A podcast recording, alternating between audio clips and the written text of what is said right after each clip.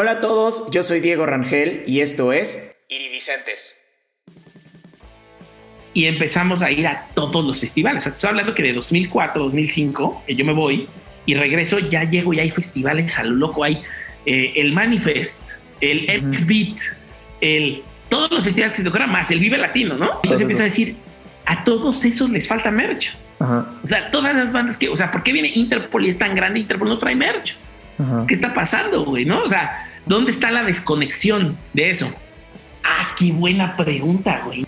Pero creo que el camino es ese. O sea, creo que el camino es saber que si tú tienes claro lo que eso va a cambiar, lo tienes que hacer aunque te digan que no. Y no tienes que ver el por qué no, tienes que encontrar el cómo sí. Amantes de la buena música de las historias, este es Iridicentes, el podcast en donde cada semana tendré conversaciones inspiradoras con personas que están innovando la industria musical.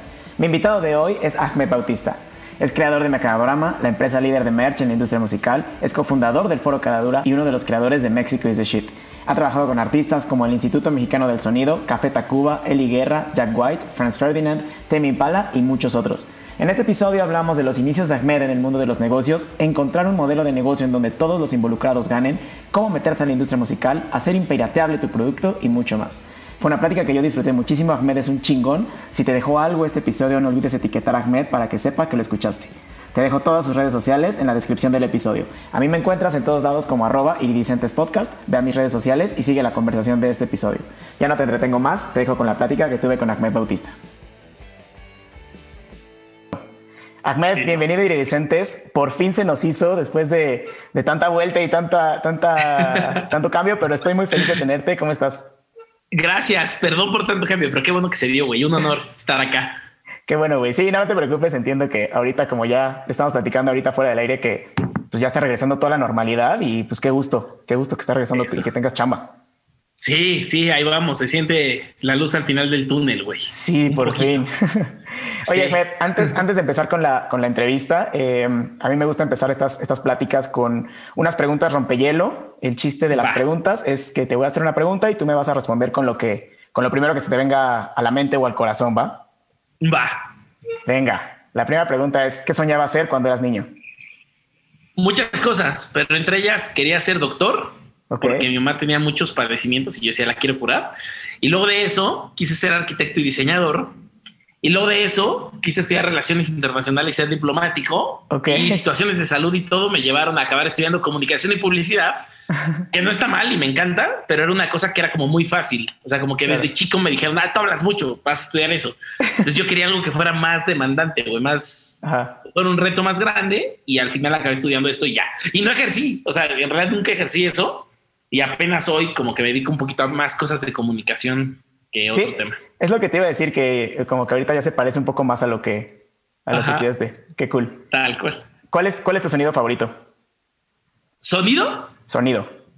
Ah, qué buena pregunta, güey. No sé cuál es mi sonido favorito. Es que no es que me gustan muchas cosas. O sea, sé que sonidos odio, pero sonidos que me gustan, me gustan un montón.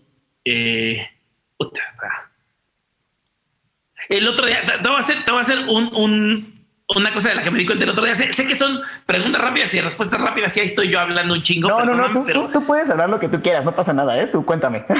el otro día caché que cuando abrazo a mi mamá, oigo cabrón su corazón. O sea, me imagino que todos los hijos de una mamá, ¿no? Les pasa, pero dejé de verla un año y nos vimos en un parque hacia aire libre cubrebocas y cuando la abrazo porque nos abrazamos mucho en mi familia somos muy muy de abrazar y abrazar duro y fuerte y largo me di cuenta que inmediatamente oigo su corazón y me calmo cabroncísimo. Entonces si tuviera que decir el sonido favorito pues yo qué sé no y debe haber otros más la música me encanta y tal pero yo creo que sonido ese. Órale fíjate que como dices, ¿no? O sea, como que todos los, los hijos escuchamos eso, pero muy pocas veces le ponemos atención, ¿no? Es, está padre ponerle atención. Y no sé este, si haberla dejado de ver un año me ayudó. O sea, seguramente antes me daba cuenta o era algo que estaba ahí permanente y me relajaba sin que yo lo hiciera tan presente. Claro, seguramente, ¿eh? porque pues sí, cuando, cuando dejamos de tener algo, como que le ponemos más atención cuando ya no lo tenemos. Eh, algo que no sabes, pero te encantaría aprender. Ay, qué buena, Andar en patineta. Ok, qué divertido. Sí. ¿Qué canción no faltaría en el soundtrack de tu vida? Ay, pero andar en patineta y bailar. No sé bailar. bailar o sea, finco, finco. Y me hago chistes. Pues, cualquier cosa, o sea, como salsa y así. O sea, en las bodas y eso me paro y me hago el chistoso y, pues todo, pero me gustaría saber y decir, sí sé, güey, ¿no? Pero, pero los colombianos. Pero yo creo que ya tienes el, ya estás del otro lado, ¿no? Porque también parte de la danza, pues es el atreverte y hacer el ridículo, ¿no? Claro, o sea, e, esa parte la tengo buena, hasta con los idiomas y así, no le tengo pena hacer el ridículo, pero, pero me gustaría saber, o sea, me gustaría que ese sí fuera como un skill mío una habilidad de, ah, pusieron música, voy a sacarlas a bailar. Sí. Pero hoy no, hoy no. creo, que, creo que sí es algo que, que, todos deberíamos aprender, ¿eh? Como que es algo necesario. Sí. Y más en, la cultura latina. Sí, yo conocí, viví con unos amigos colombianos en Alemania como un año. Está cabrón que todos bailan. O sea, allá todos bailan. Es, es como aprender a saludar cuando llegas a una casa. O sea, tienes que saber bailar, güey. Y eso está cabrón. Creo que es un skill que te salva la vida. Segura, sí, seguro, sí, porque al final también el contacto humano y como que puedes comunicar mejor de esa forma, ¿no? Y puedes no hablar un idioma, llegas a otro país, pero sabes bailar y ya bailaste. Sí, ni siquiera necesitas hablar. Universal. Ajá. Wow. ¿Qué canción no faltaría en el soundtrack de tu vida? Obstacle One de Interpol. Me encanta. Momento favorito del día. Momento favorito del día. Sí. Uy, cuando deja de haber llamadas y mensajes. Justo a punto de dormir. Sí, llevo, llevo 12 años pegado al teléfono, entonces es ese momento que sé que no va a haber nada. O a veces cuando me tengo que parar muy temprano para algo, y me paro a las 5, 5 de la mañana. Normalmente ya no, ya me estoy parando más tarde, ¿no? Pero porque me duermo más tarde y me paro más tarde. Pero cuando me paro muy temprano y así son las 6 de la mañana y no hay un mail, no hay una llamada, ¿no? ese momento es increíble. Wow. ¿Versión en vivo o de estudio? Son cosas distintas si, si lo que quiero es la canción, estudio. Si lo que quiero es vivir el momento, el en vivo. El en vivo es en vivo. Y, y aprovechando esa, esa, eso que me dijiste, ¿qué prefieres? ¿Concierto masivo en un estadio, un festival o una, un concierto íntimo, acústico, chiquito? Si es una de mis bandas favoritas, concierto como grande. Me encanta concierto grande. O sea, me puedo dar el gusto de disfrutarlos en chiquito, en una variante, ¿no? Y como que cuando era más joven sentía que eso era como exclusivo y, y, me daba como, ah, yo soy más fan y tengo esto. Hoy ya no, ya soy creo que más adulto de eso, pero la experiencia del festival no la cambio por nada. O sea, si no tiene que ver con mi banda ultra favorita, que en esas están Interpol, Deftones, Fantogram, Pearl Jam, Tiger Blue y algunas de esas, si no es eso, no cambio un festival por nada. Me fascina la dinámica festival. Así como de chico me fascinaba la dinámica escuela Ajá. llegar a una escuela y que hubiera clases y hubiera gente y hubiera competencia y luego deportes y chavas y así. La experiencia festival no la cambio por nada. Me fascina, me fascina ir y me fascina conocer gente y me fascina conocer bandas, pero también me fascina ver bandas que ya he visto millones de veces, pero en un setting distinto. Me fascina ver lo que ofrece el festival como cosa distinta, ¿no? ¿Qué trajo de comer? Eh, ¿Qué trajo de amenidades o de activaciones de patrocinadores? ¿Qué hubo de merch este año? ¿Qué colaboraciones hay? Toda esa dinámica me vuelve loco, güey, y no la cambio. O sea, así como me gusta hacer el nuevo, por ejemplo, me encanta hacer el nuevo. Me encantaba que me cambiaran de salón o de escuela. Para conocer. O sea, no, no lo quiero cambiar, güey. Me gusta un chingo, ¿sabes? Wow, no más, qué nostalgia, la neta. me, haces, me haces que se me acuerde así, sí. con tu chela caliente, corriendo de un escenario a otro. No más, que exacto. Ojalá cansado de ir, pero, pero sabiendo que tienes que ir, ¿sabes? Sí, exacto. que no te otra vez decía Wax, otra vez decía Wax, si tienes razón de ya tenemos condición, güey. No. Pues el siguiente festival que regrese vamos a estar muertos el día uno. Así que ah, no quiero ir al día dos. Ah, ya soy viejo. Pero ¿sabes qué pues pasa? Este regresa, o sea, te, sientes cansadísimo, y, pero regresa al día dos y, te llena de energía de todas formas. Claro. Este, La siguiente pregunta es: ¿qué canción se repetiría infinitamente en tu infierno personal? Ah, pero infierno, o sea, que sea una tortura escucharla. Sí. Ah, qué cabrón una tortura escucharla. Una canción que no me guste nada. Eh, es buena pregunta. No sé si tengo tan claro qué canción no me gusta nada. A ver. Eh, uf. Eh, ah, puta, yo creo que alguna como de genitalica o así que es una idiotez. sí. que no la toleraría. escucha genitalica. Ya viejísimo. Wow, ok. ¿Qué canción le enseñarías a los extraterrestres cuando vengan a visitarnos? ¿Una sola en la vida? Una. Eh, pinche pregunta buena, güey. Pinche pregunta buena, porque tiene que englobar un montón de cosas de la humanidad. No sé si Qué buena pregunta, güey. No sé si Take Me Somewhere Nice de Mogwai. Ok. O una onda Orinoco Flow de Enya. ¿No? Que raya entre lo clásico y lo New Age y lo, no sé. Como que te pone como en un estado distinto. O. Eh, puta, qué buena pregunta, güey. O Transatlanticism de Dead Cap for Cutie. O sea, lo que estoy pensando son canciones que no importando la letra, me ponen como en un estado distinto de ánimo. Y como que, y como que creo que tienen, o sea, hay algo en sus notas o qué sé yo, en su melodía, que creo que yo es como universal. Eh, hijo, qué, qué buena, güey. O les pondría todo el disco nuevo de Guerra, que es pura voz y no hay instrumentos, solo es voz y, con la voz hace los instrumentos.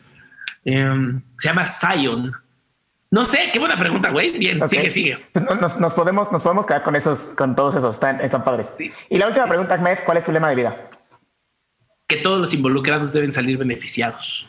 Totalmente, sí, queda totalmente. Si no funciona así, no lento, la verdad. Y que se junten los buenos, que se suena como del chapulín colorado, güey, pero, pero es la realidad. O sea, ya en lugar de seguir viendo a los malos y decir, pues así es, tenemos que cortarlos a la verga, güey, ya.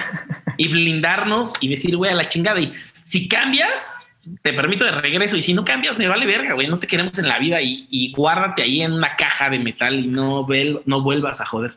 Me gusta. Creo que ya merecemos un mundo mejor. Sí, ya sé. Y que todos podamos ganar, ganar, ¿no? Que buscar eso es importante. Bueno, este, esas fueron ya todas las preguntas rompehielo. Este, ahora sí, para, para entrar de lleno a la, a la entrevista, Ahmed, sé que has hecho un chingo de cosas y estás involucrado en muchas otras cosas, ¿no? O sea, aparte de lo que has hecho, estás involucrado ahorita en muchas, en muchas cosas. Antes de, hablar de eso, me gustaría saber un poquito de tu infancia. O sea, sé que a muy temprana edad se te metió este gusanito de los negocios. Este, ¿Cómo fueron esos inicios? O sea, ¿cómo, ¿cómo tú identificabas como estos negocios que también tenían que ver con música, pero que también con merch y como todo eso? El otro día participé en un podcast de Alex Lechuga que se llama Tonorama y yo creo que me eché en esa respuesta como media hora, güey. Entonces voy a tratar de resumirla porque soy bien chorero. Venga. Y como que siempre fui muy movido en temas de como de y agarro esto y vendo esto y compro esto y entonces siempre, ¿no? Y vengo de una casa donde no había mucho dinero, o sea, de hecho no había dinero y cuando hubo era muy moderado. Entonces, si yo quería algo, pues tenía que chingarle y ver cómo lo conseguía, ¿no? Y a ver qué haces aquí cómo le haces acá para comprar o cuánto ahorras de lo que te pueden dar en tu casa para domingo, la palabra que sea que se use, mesada o tal, y cuánto ahorras para que a final de año te compres al menos una de esas cosas, ¿no? o, o, cómo piensas y administras las cosas que te compras. No me acuerdo que teníamos muy cerca de nuestra casa en Azcapotzalco, con Suburbia. Ok. Y mi mamá me compraba ropa ahí siempre porque ahí tenía tarjeta, mi mamá, ¿no? Y entonces me acuerdo que una vez yo quería a huevo unos Silver Tap de Levi's. Entonces tuve que hacer todo un plan para enseñarle que ella al año me compraba como tres jeans, porque obviamente cuando eres niño, adolescente y más hombre, te la pasas arrastrándote en el piso, güey, y jugando, y no, y rompes todo, rompes toda tu ropa y todo. Y yo decía, mira, los Silver Tap cuestan tres veces que los Wicked, creo que se llama la marca de Suburbia Wicked. Si me compras unos, me van a durar lo mismo que me duran tres de los de Suburbia. Y efectivamente sucedió. Y entonces con eso lograba yo que mejor me compré unos Silver Tap de Levi's, ¿no? No es que tuviéramos el dinero para unos Silver Tap de Levi's. Es que yo podía hacer la comparación y decir, va a durar lo mismo y gastamos el mismo dinero. Entonces, así como eso, a los 15 años igual me metí a trabajar a McDonald's, güey, y yo lo que quería era ya trabajar desde chico. Y vengo de una casa eh, de una mamá muy generosa y muy trabajadora, todo el tiempo trabajando sin parar, y de un papá trabajador, pero muy vendedor. O sea, mi papá todo el tiempo estaba escuchando cosas que tenían que ver con ventas y con desarrollo personal y la chingada y vendía. O sea, yo me acuerdo cuando él muchas veces trabajaba en Pemex y lo despedían porque siempre él estaba como del lado bueno de la fuerza y en Pemex cada seis años entran unos hijos de la oh, chingada. Y entonces si levantas la voz y dices, oye, se están robando algo, al que te corren es a ti, no los que se están robando algo, porque llegas a Pemex para robar. Y entonces cada que lo corrían, él demandaba y le ganaba a Pemex. Era una dinámica así como de cada tres años.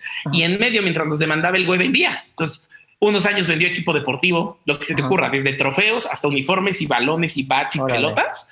Otro año vendía cosas para hoteles, entonces vendía las cortinas, las alfombras, los muebles, entonces un hotel en obra gris y él lo vestía, ¿no?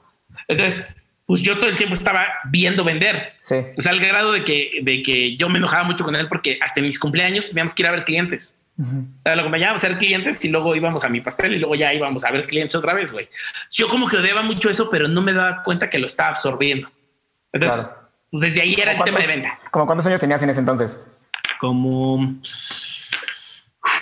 O sea, que, que ya eras como de medio ocho- consciente. de ¿Cuánto? mis 8 a mis 12 o 13, Ok. yo creo. Y ahí lo estaba absorbiendo, ahí lo estaba absorbiendo. Y luego, ya adolescente, la música me fascinaba. Siempre fui el chico de dos familias, Ajá. el chico absolutamente el más chico de esa generación, ¿no? Luego, luego hubo los primos de otras como camadas, que es de los mismos papás, pero ya mucho más chiquitos, pero estábamos separados como por 10 años, ¿no? Ok. Entonces yo fui el chico y entonces yo escuchaba todo lo que mis primos mayores y mi hermana mayor.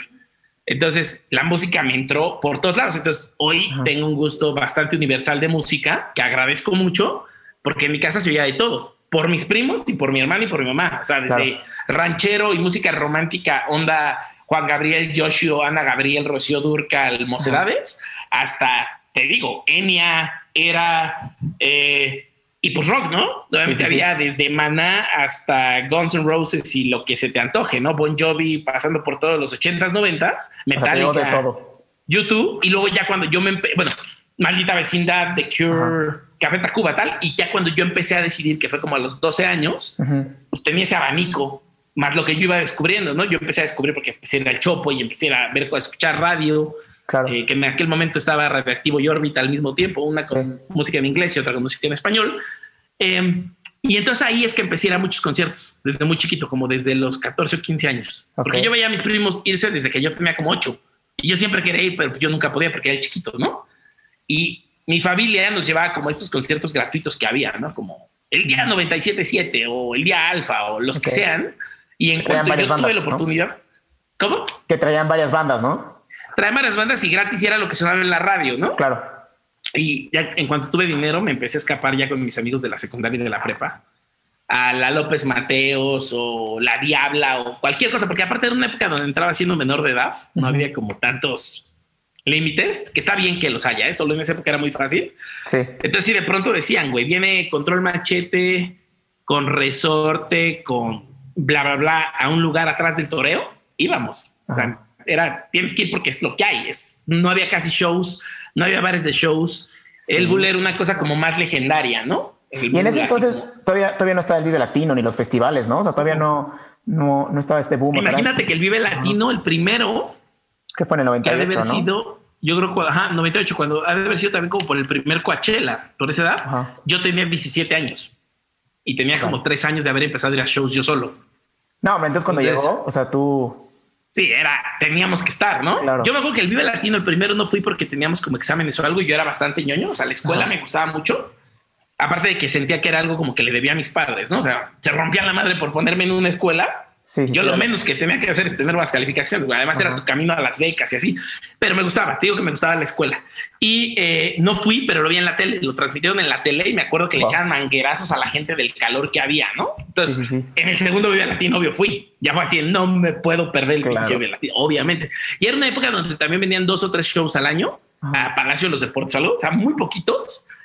Y ahorrabas para ir. O sea, decían va a venir Smashing, ibas. Va a venir Oasis, ibas. Ya no. Ajá. ¿Y tú? Eso. Y, me- perdón, me gustaba la música y me gustaba coleccionar playeras y pósters. Pero en esa ajá. época yo no tenía para nada conciencia de qué era pirata y qué no era pirata. Ojo, ahí yo solo compraba. Me encantaba tenerlo, ¿no? Entonces ahorraba, ahorraba, ahorraba y compraba. Eh, y, y entonces lo que pasaba mucho es que comprabas donde hubiera acceso. O sea, Claro. comprabas en el Chopo, comprabas en el Bazar Lomas Verdes, yo iba mucho a los Lomas Verdes y Perinorte, comprabas en Mix Up. Y yo tuve el privilegio o suerte de que muy chicos, una tía que era falluquera, Ajá. que no me cae bien ella, pero ella era falluquera, eh, nos enseñó a irnos a Laredo en camión. Entonces fui un par de veces con mi ¿Hasta hermana Laredo? hasta Laredo, 25 horas. Ajá. Órale. Y nos enseñaba literal a cruzarnos. Era una época donde es, esto es antes de las Torres Gemelas. Las Torres Gemelas fue en 2001. Entonces cruzarte era muy fácil, Era muy muy, fácil. muy fácil. Eh, comprabas, era baratísimo. El dólar estaba como en tres pesos y en el 94 se ha de haber subido como a seis. Órale. Y luego, no es cierto. Bueno, por ahí. El chiste es que yo me acuerdo que yo me compraba unos Jordan o unos Agassi porque jugaba básquetbol y tenis, como por 110 dólares y me costaban como 700 pesos. Y ya era caro, imagínate. Sí. O sea, y entonces me cruzaba y del otro lado había playeras de conciertos y de bandas, ¿no? Entonces luego ya para, para como, si mal no recuerdo, el 99, que había sido mi último año de la prepa, con mi amigo Memo Tavares, su familia viajaban todos los años a McAllen manejando. Y entonces un día me invitaron y fue de, oye, ¿no te quieres subir? O sea, las casetas, el hotel va a ser lo mismo. O sea, tengo dos hijos hombres, pago ese cuarto porque lo pago, ¿no? Sí, sí, y sí. la hija mujer se quedaba con los papás. Entonces ya va a haber a huevo dos cuartos con dos camas queen size. Entonces, Sí, si tú te pagas tus gastos, súbete a la camioneta, ¿no? Ajá. Y entonces me empecé a ir con ellos. Me haber ido como tres años. O sea, yo creo que me fui, pon tu 99, 2000, 2001. Si algún día escuchas esto memo que me desmienta, no me acuerdo ya tanto. Mi memoria es muy mala. Y ahí descubrí Hot Topic. Uy, y mi vida tiempo. cambió. Y mi vida Que, cambió. que era Eh, como de puras, puras playeras de bandas y de música y así, y de series de tele y de series de tele y películas. Entonces era lo que yo no sabía que era licensing, era una tienda de licensing dentro de un centro comercial, güey. Entonces, ¿quieres una playa de Wizard? Hay. ¿Quieres una playa de Pearl? Hay. ¿Quieres una playa de Interpol? Hay. ¿Quieres una playera de Jack Skellington? Hay. Y esas playeras ya, o sea, sí eran originales, ¿no? O sea, no era lo que tú veías aquí en el Chopo o en el, en el Bazar de Internet. Correcto. Correcto, pero te voy a decir algo. Aún comprando esas y comprando aquí afuera de los shows, yo no tenía la conciencia de que lo de acá era pirata. Ok. Porque es algo que tenemos normalizado. En este país tenemos Súper. normalizado todo y además es algo que no se hablaba. Cuando hablas de piratería, piensas en películas, piensas, ¿sabes? No piensas en eso. Y cuando vino por el Jam en 2003 la primera vez, fui con mis amigos de la prepa. Yo ya íbamos todos en la universidad, estábamos acabando la universidad, de hecho. Y fuimos y el aparato de mercancía que había dentro era una locura. Y obviamente queríamos comprar lo que sabemos que ellos traían que era edición limitada, los carteles. Así que el cartel ese día no lo alcancé. El otro día platicando con Curlo me acordé que el cartel, ese cartel yo lo compré en eBay porque no lo alcancé aquí en México, pero alcancé gorra, parche, lo que quieras. Ajá. Y ahí como que me cayó el 20 de, ok, lo que está dentro es de la banda. Lo que está afuera no es de la banda. Ni siquiera era un tema de oficial pirata, era de esto le pertenece y esto no le pertenece. Ajá. Entonces ahí empezó el conflicto, no era como una cruda moral de aquí sí pusiste dinero en la banda, acá no pusiste. O sea, yo me acuerdo que era una época de Napster y de LimeWire así, y yo me sentía como muy mal de bajar esa música pudiendo comprarla. Y entonces piensas, bueno, sí, pero también hay gente que no tiene para comprar tantos discos. Sí. Y en mi cabeza, eh, en una casa muy justa de la que yo vengo por mi madre, pues es, si no tienes, no te lo compras y juntas para comprártelo, ¿no? Pero siempre va a haber alguien que diga, no, pero si no tienes, bájalo. Qué chingados. Y entonces empiezan todos estos conflictos morales, güey, de, claro, claro, es que al que nos chingamos es a la banda. O sea, queremos consumir y decimos, pues si no tengo el dinero, yo debería poder consumir gratis. Es una resultante de que tenemos normalizado todo lo malo en México. Ujú. La piratería, la corrupción, la impunidad, la violencia hacia la mujer, todo está mal, güey. Entonces, Claro. una de tus formas de justificarlo es decir, pues es que a mí no me alcanza, a la chingada. Yo le compro a los ambulantes porque a mí no me alcanza. Yo compro piratería porque a mí no. Y entonces es como, ah, a mí debería alcanzarme, el gobierno debería proveerme. Y como no me provee, entonces yo uso estas soluciones. Cuando el sistema es al revés, o sea, es, Sí. es un círculo que está mal. Es sí, efectivamente, gobierno debería proveer, pero debería proveer de legalidad y de una economía que nos permita tener un trabajo que nos permita comprar Comprar oficial. lo, lo oficial, claro. Más no quiere decir que el pirata está justificado y es válido lo que hace. Y Oye, luego pero- lo mismo. Bueno, sigue, sigue, sigue. También, o sea, ahorita que dices que se- se- el que pierde es el artista, o sea, no sé, pienso en Mix Up que su, su mercancía es oficial, pero también se chinga el artista, ¿no? De alguna forma. En aquella época no era. En aquella época no era. Ok. Y ahí, ojo, sistemas de producción. Este es un punto bien importante. Tenemos que entender que en otras décadas el que tenía el sistema de producción ponía las reglas y tú te jodías. Entonces, por ejemplo, tú querías hacer una banda que firmó una disquera, pues las disqueras podían hacer discos. Tú no puedes hacer un disco en tu casa, ¿no? Eso pasó apenas pasando los 2000 Claro. que tú pudieras comprar un buen micrófono, tuvieras una buena computadora y quemaras tus discos o grabaras algo de buena calidad. Ajá. Eso no existía antes de los 2000, güey. Entonces, tú querías sonar, necesitabas que una banda, una disquera te tomara, te pagara las producciones, te pagara un estudio, te pagara todo el mixer, todo, todo, todo, y te pusiera en los medios. Entonces el Olimpo era de bien poquitos, ¿no? Entonces si eras de las 10 o 15 bandas que agarraron, pues ibas a firmar lo que dijera, güey. En aquel momento los contratos decían en galaxias por descubrirse y en tecnologías por inventarse. Wow. O sea, soy dueño de tu creación en tecnologías por descubrirse y galaxias por en galaxias por descubrirse y tecnologías por inventarse. Y lo firmabas, no había de otra. Hoy no es lo mismo, güey. No, pues ahorita con, con, las, con las bandas independientes y que tú puedes grabar tus propias canciones desde tu casa, ya, ya no es. Y lo subes a Bandcamp, y lo subes a Bandcamp. Pero imagínate, en esa época, la única tienda que vendía era Mixup. Sí. Entonces, si querías vender en Mixup, Mixup te decía, pues sí, pero el 60% es mío, el 40% es tuyo. Pues tú querías vender en Mixup y nadie te podía encontrar ni en internet. O sea, el punto de ya vender en Mixup era un éxito, que te vieran ahí.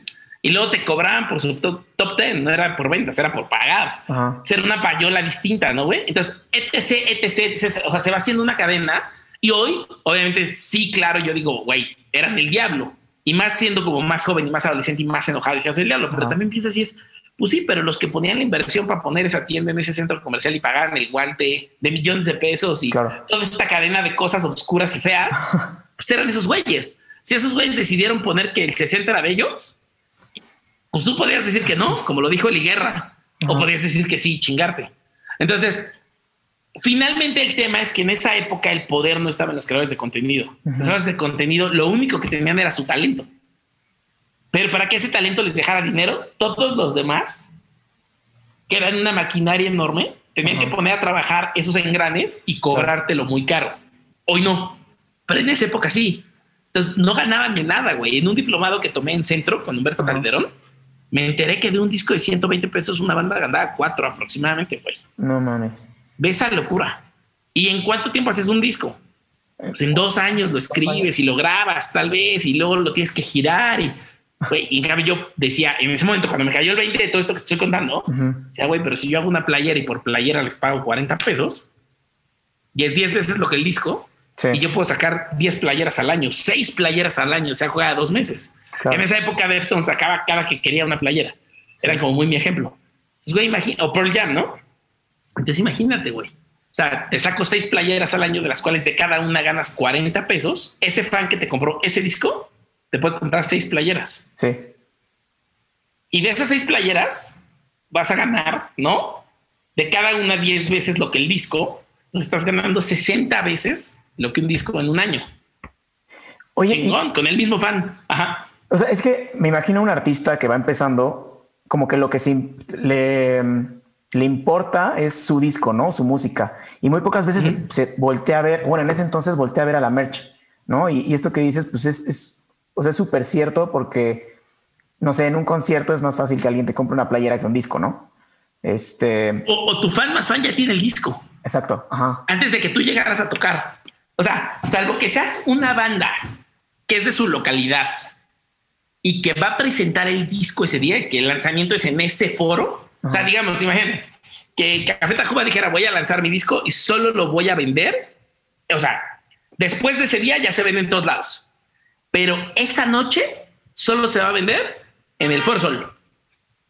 Ahí sí los fans, los fans se lo comprarían, pero ya no existe. De hecho, el disco ahorita ya está en Spotify antes. Sí.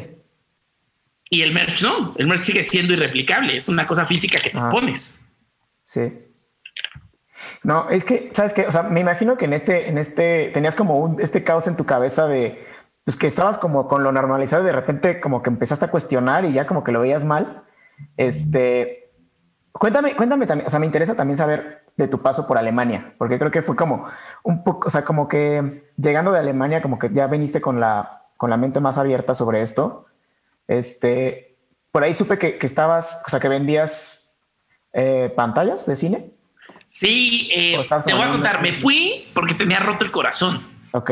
Terminamos una novia y yo eh, después de tres años. Saludos a Mayra. Nos queremos mucho todavía. fue mi novia como de la carrera, ¿haz de cuenta?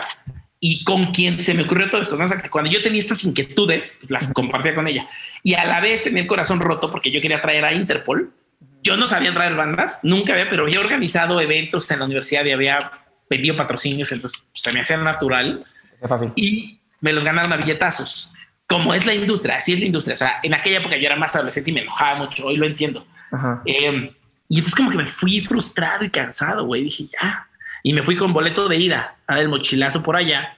Y acabé en Alemania porque había conocido a esta persona acá en México, porque con esas pantallas de cine llevábamos cine gratuito a comunidades pobres.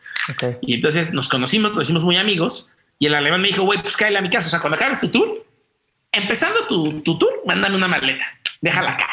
Porque cuando acabes tu mochilazo, esa ropa la vas a tirar a la basura, güey. Va a quedar inservible. Y cuando acabes, te vienes a mi casa y vemos qué haces. De mientras vas a trabajar conmigo, pues ya vi que sabes usar las pantallas, coordinas gente, produces, tal. Y eso fue año y medio, güey. O sea, me quedé en su casa año y medio. Bueno, en su empresa año y medio, esa Airscreen, pantallas de aire, Airscreen. Eh, me quedé con él como tres, cuatro meses. Luego me cambié con los colombianos, Jonco y Felipe. Y luego tuve una novia y me cambié con ella, con Janina, novia alemana. Todo ese tiempo trabajé como loco en las pantallas, vendía por comisión. Él me pagaba un fijo y yo ganaba por comisión. Obviamente todo esto es ilegal. Gracias, Christian Kramer, si estás escuchando esto. Eh, y yo negocié con él que me dejara ahorrar, que era muy bueno ahorrando, que me dejaba ahorrar y cada que consiguiera un, monto lo suficientemente interesante, yo iba a viajar para conocer la región y sobre todo iba a viajar a festivales de música, porque me interesaba comerme toda la industria musical de allá, ¿no? Conocerla. Y era una época increíble, güey. O sea, estoy hablando del 2005 y 2006. Fue 2005 mitad y 2000, o sea, del verano de 2005 a diciembre 31 de 2006. Okay. Me regresé acá en enero del 2007. Y, güey, acá no había aerolíneas baratas o iban empezando. Allá había 10 aerolíneas baratas. Podías moverte súper fácil, ¿no? Entre ciudades. 10 por 50 euros, redonda a toda Europa. Entonces, si yo lo compraba con tiempo, agarraba 50 euros y me iba a Praga y me iba a Holanda y me iba a Suiza. Y entonces empecé a ir a todos los festivales que pude, los que eran manejando y los que eran volando, güey. Y me fui a todo, porque allá hay una industria muy desarrollada, cosa que no hay en México. Es un espejismo cuando decimos que es México, ¿no? Como, ah, si México tiene una industria desarrollada. No es cierto. Eh, vienen los latinoamericanos a vivir aquí porque hay una industria. No es cierto. Hay una industria mayor en Argentina, en Chile en Colombia. Infinitamente mayor en lugares de conciertos, en circuitos donde tocar, en disqueras, disqueras independientes, salas de ensayo, es infinitamente mayor allá abajo. Pero no, en Europa, estás hablando de que el continente mide lo que México, güey. Sí, sí, sí. Entonces, si una banda llega a Portugal, agarra una camioneta y en dos semanas toca en ocho lados, ¿no? Claro. O sea, se aventan España, Francia, Alemania, Holanda, Austria, Suiza, Italia en dos semanas.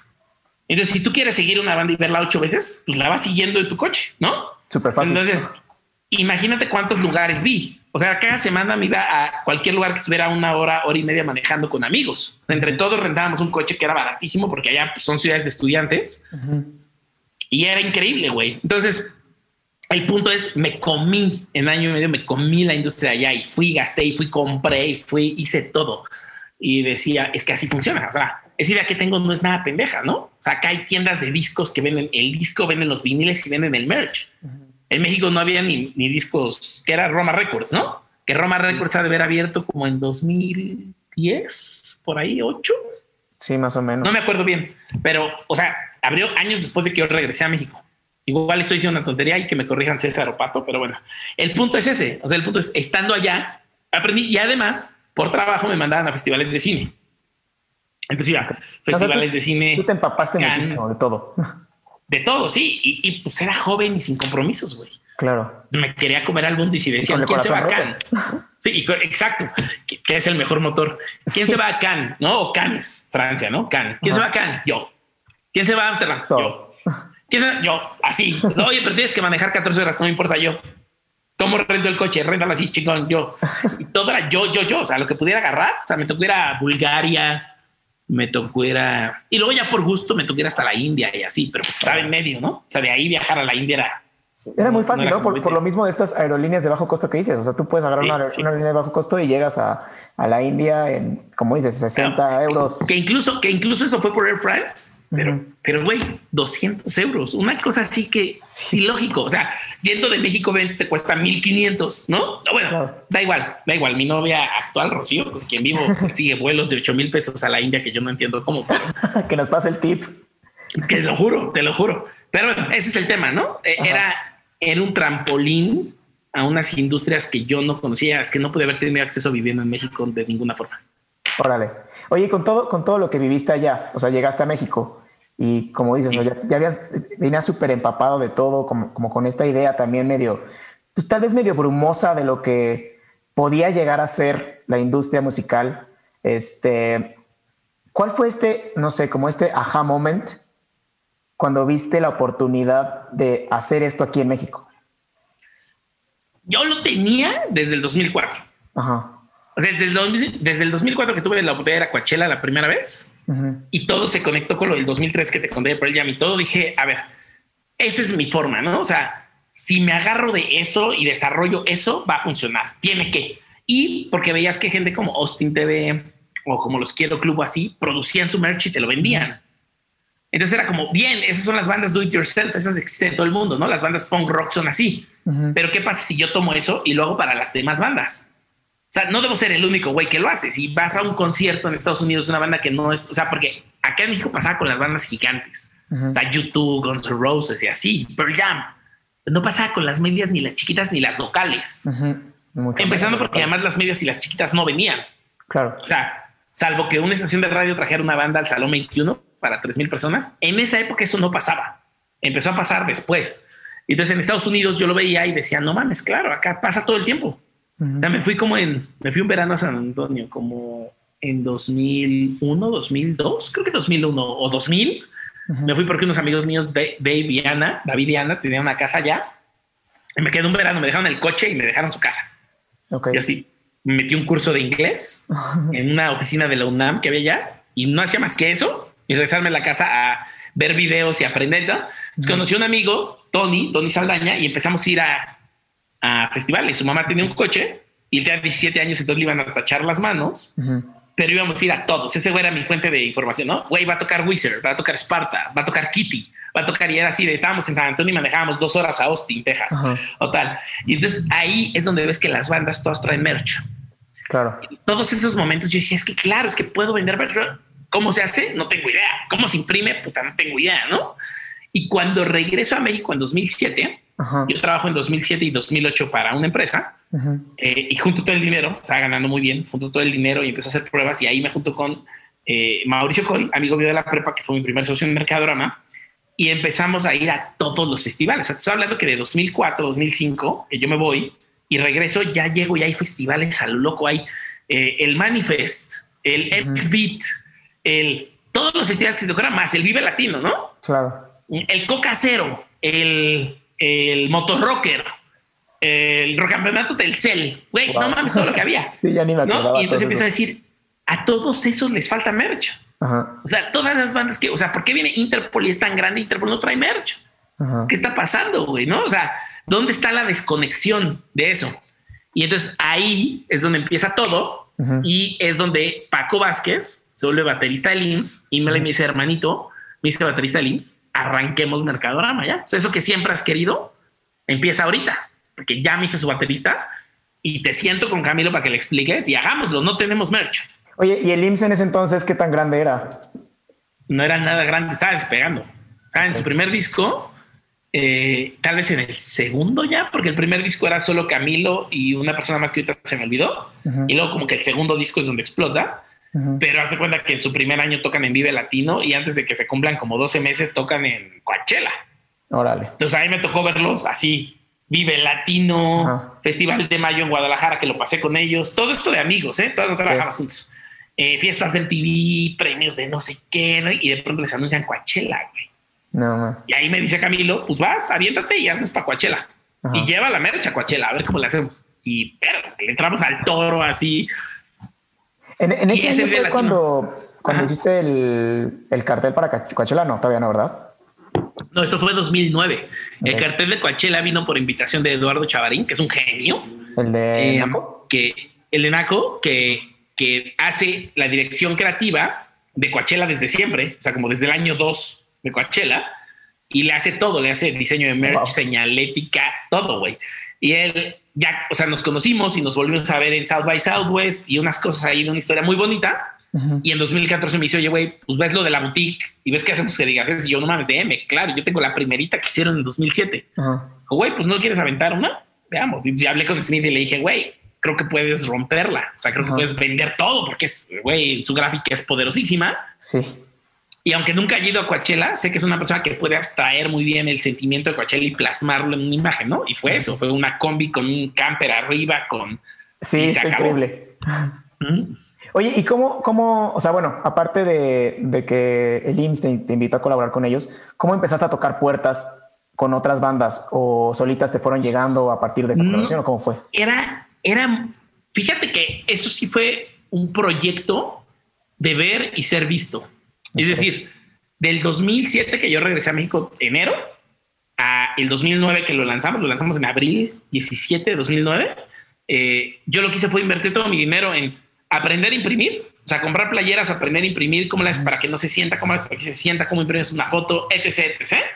Y todos los festivales y conciertos y fiestas en los que yo pudiera estar y estar. ¿Por qué? Porque yo no conocía a nadie de la industria. Para nada. O sea, la única persona de la industria que conocía y que hoy es un gran, gran amigo de mi vida y casi así hermano, es Evaristo Corona Golfo. Y lo conocí porque yo fui uno de los que ganó un rally de Deftones cuando vino Deftones a México y él llevaba la patrulla radiactiva. Estoy hablando del 2000. Órale. Entonces, luego me lo encontré en la vida y todo, pero no era como que nos habláramos y nos viéramos. Y luego cuando regresé en 2007, llegandito, hubo un concierto de Marilyn Manson y me lo encontré.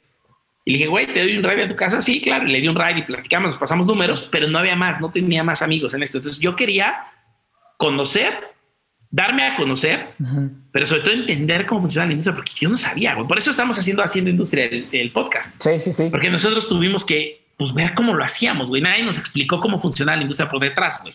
Entonces, por ejemplo, hacían fiestas en Pasagüero, porque para cuando yo regreso a México, ya hay Pasagüero. Hay Pasagüero, acaba de cerrar una cosa llamada como séptimo piso, que a mí no me tocó. Fue justo cuando no estuve. Está el Pasagüero, estaba la Victoria, está el Pasaje Américas y estaba. Hay por ahí otro que se me está yendo. Entonces de pronto anunciaban, güey, hay una fiesta de reactor. Yo iba. Hay una fiesta de no sé qué. Yo iba. Y conforme iba a las fiestas, te van viendo. Entonces, por ejemplo, Evaristo me presentó a alguna persona, esa persona me presentó a alguna persona. Y luego entre fiestas conocí a Carlos Ramírez. Ok. Carlos Ramírez, que en ese momento trabajaba en Noise Lab y era ataché de bandas y era como la que hacía PR y muchas cosas, se encargaba de las bandas, era la responsable de las bandas que venían. Me empezó a decir, oye, hay una fiesta cada 20 y conocí a toda su banda, ¿no? Increíble. Puras chavas, increíbles, ¿no? Y luego eh, de ahí conocí a Jergas y a Russo. Ok. Entonces Jergas me empezó a invitar un montón de cosas y me decía, oye, güey, va a haber esto, ¿qué es decir? Y entonces yo estando en las fiestas, viendo, viendo quién tocaba, viendo quién ponía el audio, Luego en el Festival de Mayo, que te conté que eso ya pasó en 2008 con Paco, conocí a Glenn y conocí a los No Somos Machos, pero somos muchos, que a la vez Pato, de No Somos Machos, pero somos muchos, en aquel momento Pato Watson era DJ, pero tenía una tienda en Cholula, Puebla. Se llamaba La Beatbox, donde le pitó Seger, ¿no? Entonces, por un lado estaba conociendo artistas gráficos y por otro lado músicos y productores, ¿no? ¿Quién produjo esta fiesta? No, pues Julián, ¿quién es Julián? Julián tiene disco ruido, pero también tiene Bank Bureau Iván Buró lo tiene con Tito y lo tiene con Rita, Tito de Molotov y Rita Marimén, su esposa. Y entonces hacen las fiestas Harakiri Nights los lunes. Y entonces empezaba yo a conocer, pero a la vez también, pues ven un güey de cabello largo, en aquel momento también traía el cabello largo, y yo estaba como en todas las fiestas y siempre se acercaba alguien a preguntarme, ¿no? Como, ah, ¿tú qué onda? ¿Tú qué tocas? ¿O qué? Parece que toco. música. Ajá, y yo, pues justo soy el que ni canta ni toca. y entonces, ah, ¿y tú qué? Y yo, nada, pues soy amigo de algunos aquí y tal, y, yo lo que quiero hacer es una empresa de merch oficial, ¿no? ¿Qué es merch? Y yo, ah, pues mira, playeras, no sé qué, pero que le dan a la banda. Ah, ok. Y solo playeras, y yo, no, pues también quiero hacer carteles y bla, bla, bla, bla, un choro, ¿no? Y entonces, ¿qué pasa? Que a la vuelta de seis meses, un año, ya conocía a mucha gente y cuando alguien llegaba y preguntaba, ya ni me presentaba yo. Y otro güey decía, ay, este güey que dice que va a tener una empresa. de merch. Y cuando lanzo Mercadorama fue como, ah, eso es lo que ese güey decía siempre. Órale. O sea, hace todo el sentido. Ese güey dijo que iba a hacer eso, ¿no? Pero ya para ese momento ya conocía a pues, un montón de gente, un montón de gente que no tiene que ver con puestos altos. Claro. Solo es gente que estaba en la industria. Pero entonces al menos yo ya sabía a quién llamarle para poner un PA. Yo sabía a quién llamarle para poner un stand. Yo sabía quién me podía conectar con alguien del Vive si yo quería tener un stand adentro, ¿no? Que el camino fueron las bandas al final. O sea, fue cuando a la banda le invitan, la banda dice yo quiero traer mi merch. Y el video no sabía ni qué era eso, güey, así. Es que, ¿sabes qué? Hace, hace el, episodio pasado estuve platicando con Connie, con Connie Fuentes, y le preguntaba esto, o sea, de, cómo, cómo te metes a la industria musical. Y su respuesta es justo lo que me está diciendo, metiéndote. O sea, pues buscando, tocando puertas como tú, que te ibas a fiestas sin conocer a nadie y ahí ibas conociendo e hilando dónde trabajaba cada quien y claro, te voy a decir, a inicios de los 2000 trajeron a Yo la tengo. Y le abrió Austin TV en el Salón México. Si mal no recuerdo, fue el Salón México, atrás del Franz Mayer, ¿no? Ahí por Bellas Artes. Y recuerdo llegar muy temprano para encontrar quién trabajar ahí y decirle, quiero trabajar contigo. O sea, ya compré mi boleto, no vengo a meterme gratis, aquí está mi boleto, voy a entrar en el evento que vea y fui solo. Que va a ser una cosa como rara, ¿no? Como ir a un concierto solo es como ir al cine solo, ¿no? Como que la gente aquí en México como que te ve feillo, o sea, no feillo, pero no está normalizado. Es súper raro. Yo una vez fui a un concierto de Bon Jovi solo en el, en el Sol y, sí fue, sí me sentí muy raro, la verdad, pero ya en el, en el carro de momento es, está cool. Exacto. Y yo lo hago desde chico. O sea, desde chico no sabes cuántas veces lo hice porque soy un necio así de si nadie quería ir conmigo, yo me iba al show. Pues yo lo que quería era el show. Claro. ¿No? Ir acompañado era padre, pero yo me iba al show, güey. Entonces llego a este concierto, me acuerdo, y pregunto, oye, ¿quién es el? Ni siquiera sabía yo la palabra promotor, booker, nada, ¿no? oye, ¿quién es el organizador del show? ¿Quién es el organizador? Y por allá regañadientes, un seguridad me lo señaló y lo vi era un güey como delgado, de lentes, si mal no recuerdo. O sea, para mí, o sea, algo gris X que no me acuerdo hoy cómo se ve. Pero me acuerdo haberme acercado y decirle, oye, ¿cómo estás? Oye, pues si en algún momento necesitas quien te eche la mano o algo hasta sin paga, ¿eh? Yo lo que quiero es aprender y meterme a esto y qué chingón que lo trajiste y qué cabrón que Austin TV. Y pues aquí estoy, ¿no? Y luego su respuesta fue súper mamona, así como, pues no necesitamos, gracias. O sea, pero ni siquiera un, ah, qué chingón, pues luego busquemos, nos escribe, me vemos. O sea, Hoy, nosotros en, en Mercadorama, güey, si dices, tengo manos y quiero ayudar y quiero aprender, oye, no me paguen, yo te voy a decir, perdón, me encantaría pagarte, pero la crisis nos tiene terriblemente mal, pero sí necesitamos manos, güey. O sea, vente y aunque sea comes gratis cuando comamos todos juntos, ¿no? O sea, no diría que no, o mucho menos sería mamón, güey. Y me acuerdo que fue mamoncísimo conmigo. Y eso haber sido punto como en el, no me acuerdo la fecha, pero haber sido como en el 2001 y me acuerdo que cuando en 2004 quería traer a Interpol, solo pensaba, güey, como, puta, y los que se me acerquen de ayudantes, güey, los voy a jalar a todos para que aprendan. Entonces, de eso se trata, justo. O sea, hoy la industria es mucho más visible porque pues todo, puedes ver YouTube, había un montón de lugares de conciertos que no sé si la pandemia van a lograr sobrevivir, pero pues tú llegabas al Caradura, cuando abrimos Caradura, y podías llegar temprano y si preguntabas, pues, pasabas y te decíamos, claro, vente a trabajar, ¿no? Esta es tu primera noche, vente, éntrale, güey. Necesitamos quien sea backbar y lave los vasos. Sí, sí, sí. O si alguien decía, oye, yo quiero aprender de, pues, de escenario y de producción, le hablábamos a la video, oye, tienes espacio hoy para que te ayude un stage manager, un stage contigo, te ayude un roadie, un... y claro que alguien dice, vente, vas, ¿no? Pero en esa época yo me acuerdo que era como súper complicado, güey. Era como, no, ya somos los que lo hacemos y nadie más. Y, no sé, o sea, ahorita este tema de los dos me, me interesa mucho porque muchas veces nos desanimamos mucho cuando tenemos como toda esta emoción y que está increíble nuestra, nuestra propuesta, pero nos dicen muchos nos y se portan mamones. ¿Tú cómo, o sea, qué te motivaba para seguir intentándolo a pesar de estos nos? O sea, la primera cosa es, no había contra qué compararse. Ajá. Entonces yo sabía que se tenía que hacer. O sea, porque si no lo hacías tú, nadie lo iba a hacer, ¿no? Eh, estoy hablando del 2004. Cuando volví al 2007 ya existían algunas empresas que lo estaban haciendo. Pues es obvio, a todos se nos iba a ocurrir al mismo tiempo, ¿no? Pues, pues, está un hueco ahí, alguien lo va a hacer. Pero creo que el camino es ese. O sea, creo que el camino es saber que si tú tienes claro lo que eso va a cambiar, lo tienes que hacer aunque te digan que no. Y no tienes que ver el por qué no, tienes que encontrar el cómo sí. Okay. Y ese es el camino, güey. O sea, tú encuentras el cómo sí, ¿qué importa que te hayan dicho que no mil veces, no? Y si un güey te dice, no, no, me interesa que me ayudes, no le entres aquí, hay otros 300 güeyes que te van a decir que sí, ¿no? O sea, por ejemplo, una, una de las cosas que creo que están pasando bien padres en la industria es que cada vez hay más mujeres. Sigue siendo una cuota muy bajita, pero cada vez hay más mujeres. Y te puedo apostar que las mujeres que han sentido tanto rechazo toda la vida en todas estas industrias que parecen como de, entre comillas, hombres, si te acercas a una de ellas, son las primeras que te van a decir, claro que sí, ven, güey, ven a trabajar. Aquí funcionamos así, porque ellas no van a rechazar como las han rechazado. ¿no?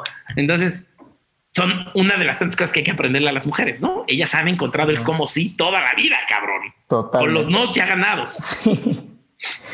Sí. Y, también, o sea, dices, o sea, va a haber mil personas que te van a decir que no. Y aunque sea una que te diga que sí, como que ese es lo, el suficiente motivador como para decir, ok, alguien cree en mi proyecto, voy bien, ¿no?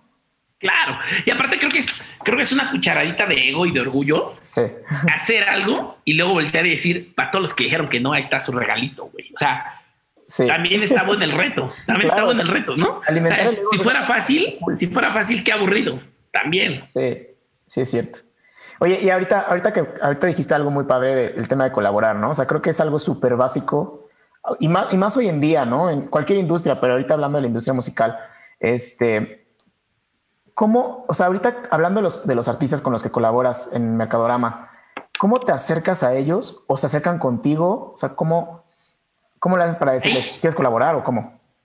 hay muchas formas, hay muchas formas. Eh, de inicio yo me tenía que acercar a todo mundo, músicos y artistas gráficos, y luego con eso se vuelve un imán que empiezan a orbitar, ¿no? Y empiezan a llegar solitos. Entonces hoy la verdad es que estamos ya en un momento de privilegio muy bonito donde nos buscan muchos proyectos. Eh, e incluso a veces tienes que decir ya que no porque no tienes ni las manos ni el tiempo o el dinero, ¿no? En época de pandemia. Eh, pero sí, o sea, digo, tengo casos como a Kraken yo lo fui a buscar porque Kiko Hervides en aquel momento era gurú, acá de ser, dejar de ser como para ser gurú, dijo que era el único que estaba haciendo carteles de conciertos. Y sin conocernos, solo por mail y por teléfono, me mandó su arte y lo imprimí y nos conocimos el día que yo lo imprimí, ¿no? Eh, a él la busqué, pero bandas como Foster the People y como Interpol y como Arctic Monkeys y en su momento Queens nos buscaron, o Arcade Fire, ¿no? Nos buscaron directo. Pero, por ejemplo, yo tuve que ir tras Phoenix en su momento gracias a Carito Ramírez, tuve que ir tras Tame Impala gracias a Diego Jiménez, eh, tuve que ir tras de un montón, ¿no? O sea, yo tuve que invitar al Derete a que trabajara con nosotros, porque él no nos conocía, eh, y hemos trabajado, hemos tenido el honor de trabajar con Alderete, ¿no? Eh, pero, por ejemplo, Mike Sandoval llegó porque estábamos en una expo y Kraken le dijo, oye, güey, te voy a presentar a alguien. Y me dijo, tienes que conocer a este güey, se llama Mike Sandoval y ese cartel es cabrones. Entonces ya se va dando como toda esta dinámica, ¿no? Unos llegan, otros se van. Jack White llegó a nosotros. No fuimos por él, llegó a nosotros. Entonces, eh, pues así se van dando las dinámicas, ¿no? Hay muchos con los que hemos trabajado que ya se fueron y ya no trabajan con nosotros, ¿no? Entonces también así funciona. Hemos dejado ir a unos con los que ya decidimos dejar de trabajar, pero ha habido otros que decidieron dejar de trabajar con nosotros y están trabajando con alguien más. Y también es válido, ¿no? Es un ente vivo esto. Y además no puedes como obligarlos, ¿no? A trabajar contigo. O sea, pues, cualquiera puede tomar sus decisiones y, pero creo que los que se quedan, pues también es súper valioso, ¿no?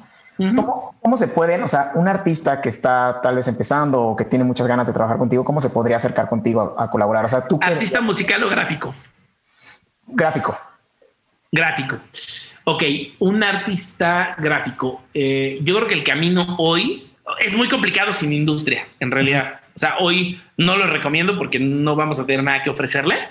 Pero, por ejemplo, o sea, creo que el camino es mandarnos ejemplos de lo que han hecho, que sean fan arts. Fan art, que es, yo hice este, yo hice este sin que nadie me lo pidiera y aquí está. Y este es mi estilo.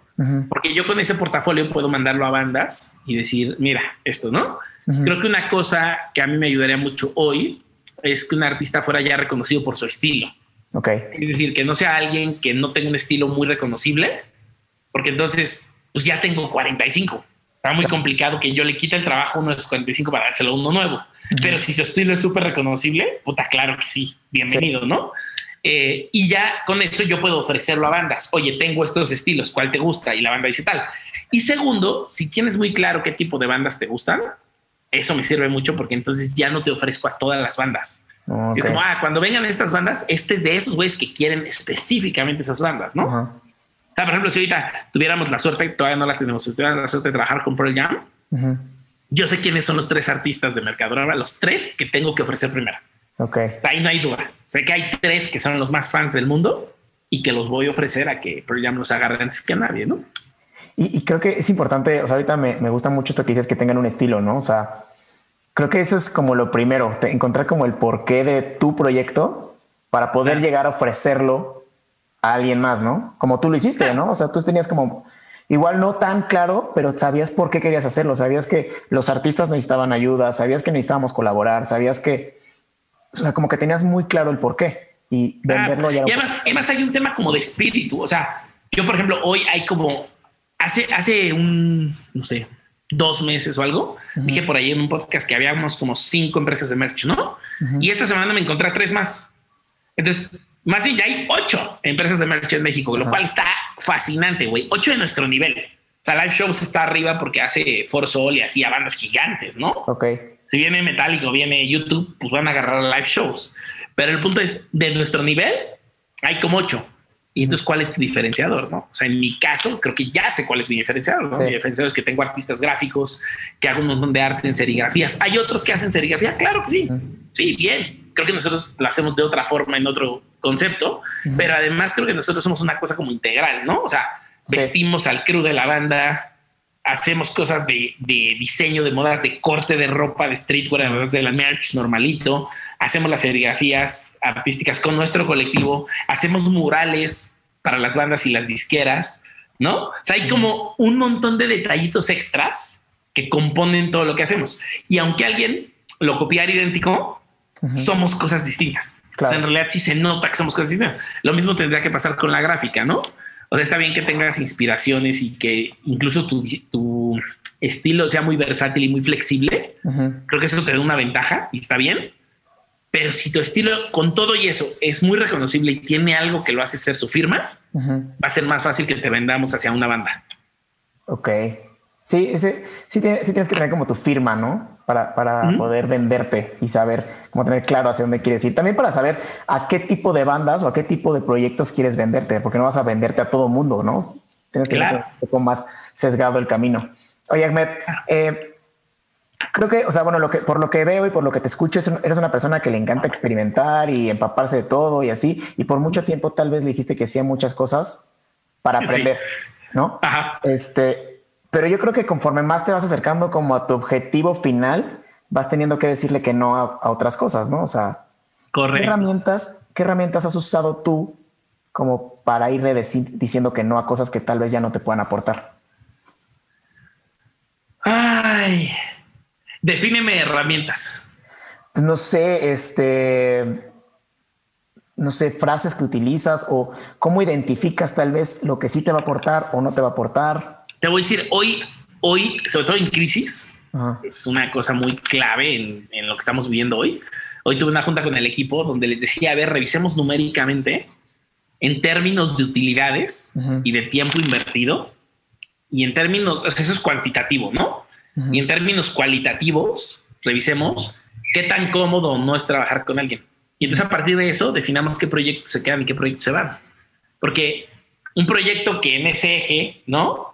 tiene el hay que invertirle mucho tiempo, es muy desgastante, la persona con la quien trabajar hay que estarle rogando y no quiere hacer su trabajo y se queja cuando no vende, pero a la vez no quiere vender, etc, etc, Y además numéricamente sus utilidades son chiquitas. Pues creo que es un no brainer y lo tenemos que dejar ir, ¿no? Porque hoy estoy en una pelea contra, pues tengo que pagarle los sueldos a los poquitos que se quedaron conmigo sacrificándose y que se redujeron el sueldo para sobrevivir en esta pandemia todos juntos como empresa. Entonces, no puedo dedicarle la energía de estas personas y las familias que ellos traen atrás y los tiempos a alguien que es un caprichoso que no quiere trabajar, ¿no? Y que no quiere ni publicar en su red que está vendiendo mercancía. Claro. Y que además osa quejarse de que no vende mercancía. ¿Por qué trabajaría con esa persona, güey?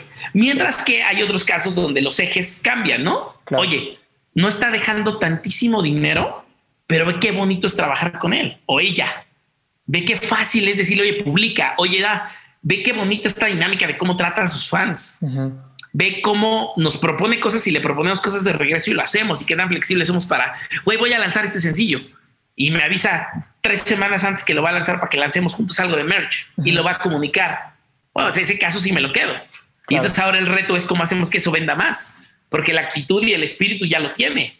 ¿Cómo hacemos que eso venda? Porque de hecho ese es el tipo de artista que debería ganar muchísimo dinero con merch, güey. Sí. Porque la actitud la tiene. Entonces, esas son más bien las herramientas y todos son juntas de control.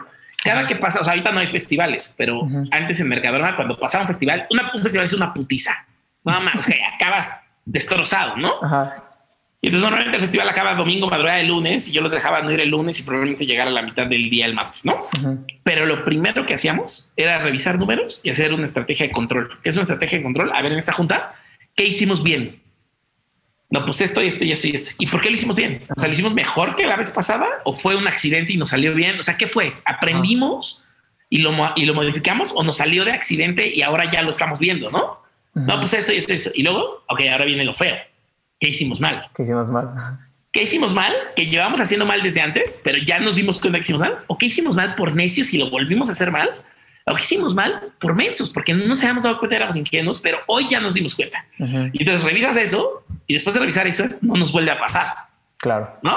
Entonces, eso mismo, pero imagínatelo hacia las bandas y hacia la relación con las bandas. Ajá. Híjole, es que sí, está, está increíble que hagas este tipo de cosas porque creo que No, hay, hay un libro que se llama Creatividad S.A. de mm, que habla de, de la cuando se creó Pixar. Ah, ok. Cuentan que en Pixar tienen este comité donde critican a las películas o a los cortos o a todo lo que se va a hacer. Y es difícil porque la verdad es que escuchar que algo tuyo está mal es difícil, ¿no? Claro. Entonces, claro. como que tienes que ir como con la mente muy abierta para escuchar lo malo, pero sabiendo que viene como desde un hay que aprender de esto y hay que mejorarlo. Claro. No que y, esté mal. y todo está, y todo está en la óptica de cómo toman las cosas, güey. Porque, Ujú. o sea, por un lado lo puedes tomar a puta.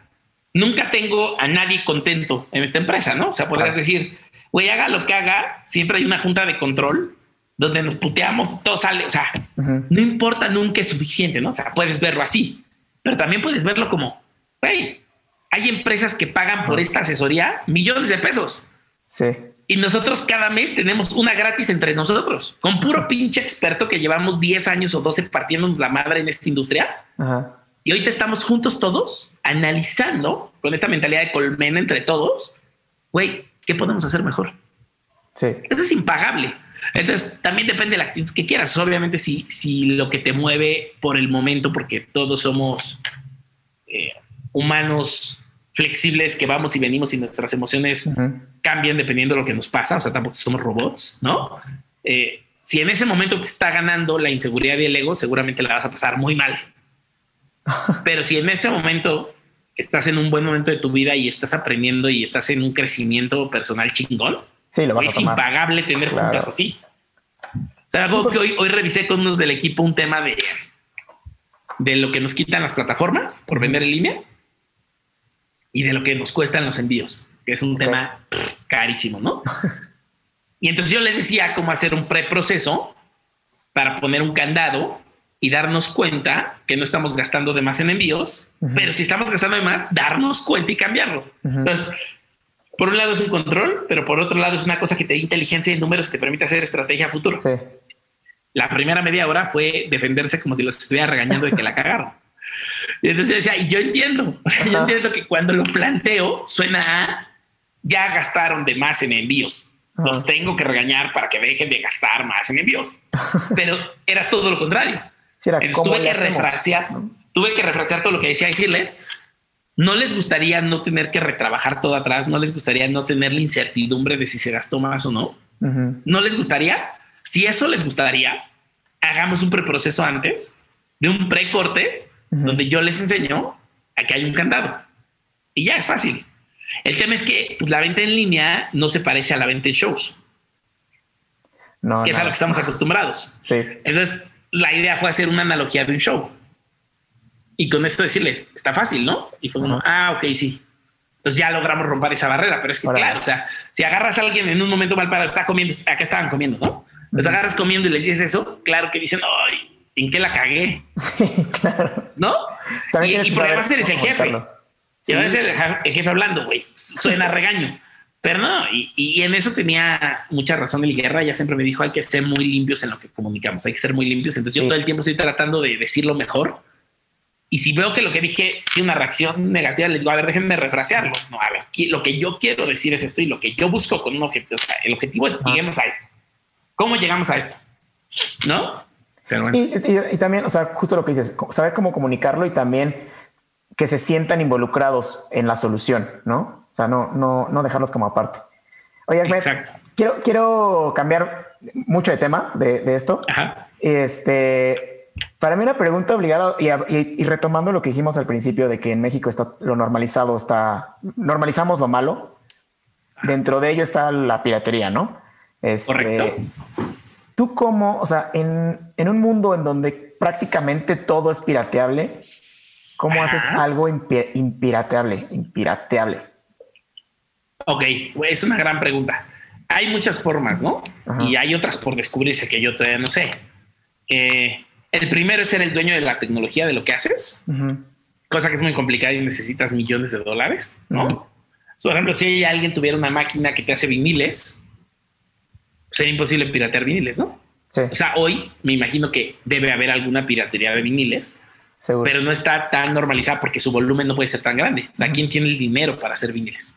¿Y cómo consigues el máster? Para que del máster se haga la placa, que es complicado. El proceso de producción es complicado. Si el proceso de producción es complicado, es complicado copiarlo. Entonces ahí tienes cosas como el arte. La serigrafía es una cosa que necesitas unas positivos, sería lo equivalente a la placa, unos positivos que se van a unos marcos y de los marcos se hace a través de un sistema fotográfico, se perfora y se deja una emulsión y entonces cada tinta es una pasada humana que puede tener errores, ¿no? Y a mayor número de tintas, mayor complicación. Claro. Por lo tanto, es más caro. Y entonces, ¿quién va a copiar un cartel en serigrafía, por ejemplo? Entonces, eres el dueño del proceso de producción. Es difícil copiar un. ¿Y, por qué un pirata varía? Un pirata quiere un póster que haga en offset. O sea, tenemos que recordar que estos güeyes son como los que venden papitas, ¿no? Ajá. Guardando distancias, los de las papitas están bien. Ellos no están mal aunque sean ambulantes, venden comida. Ellos deberían estar regulados, no quitados. Sí, sí, sí. El pirata, el de la comida es un ambulante que debe estar regulado. Son cosas distintas. Perdón, el de la. ¿Está bien? Ya. El de la, el de las papitas, pues hay un güey que en un lugar, sea comisariato, hace dos millones de papitas y se la reparte a los paperos, ¿no? Esta producción es muy parecido a los piratas. Los piratas, hay un güey que imprime 10 mil playeras y otro güey que imprime 500 y se reparten esas. O sea, no es, no es cada quien de ellos solo haciendo su esfuerzo. Ah, son una mafia organizada, son un crimen organizado, güey. Así es el país, ¿no? Los, los políticos, todos los políticos y ciertos empresarios privilegiados, más las mafias, más los sindicatos, son esto, crimen organizado. Pero entonces, eh, si tú haces algo que es complejo y ellos no tienen forma de replicarlo en un volumen grande, muy barato, no lo van a hacer. Entonces van a hacer un póster de papel de offset.